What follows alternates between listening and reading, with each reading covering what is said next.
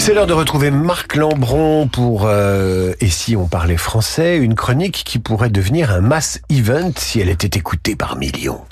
Oh, elle l'est par centaines de milliers pour l'instant. voilà. Euh, assez tôt le matin. Bon, alors il y a des événements euh, populaires euh, qui attirent des grandes foules et, comme on disait en beau français, un grand concours de peuple.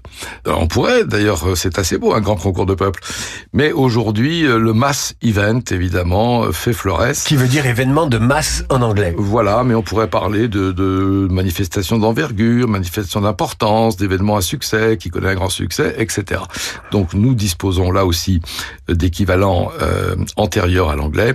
Et donc oublions le mass event et retenons finalement ou revenons au grand concours de peuple.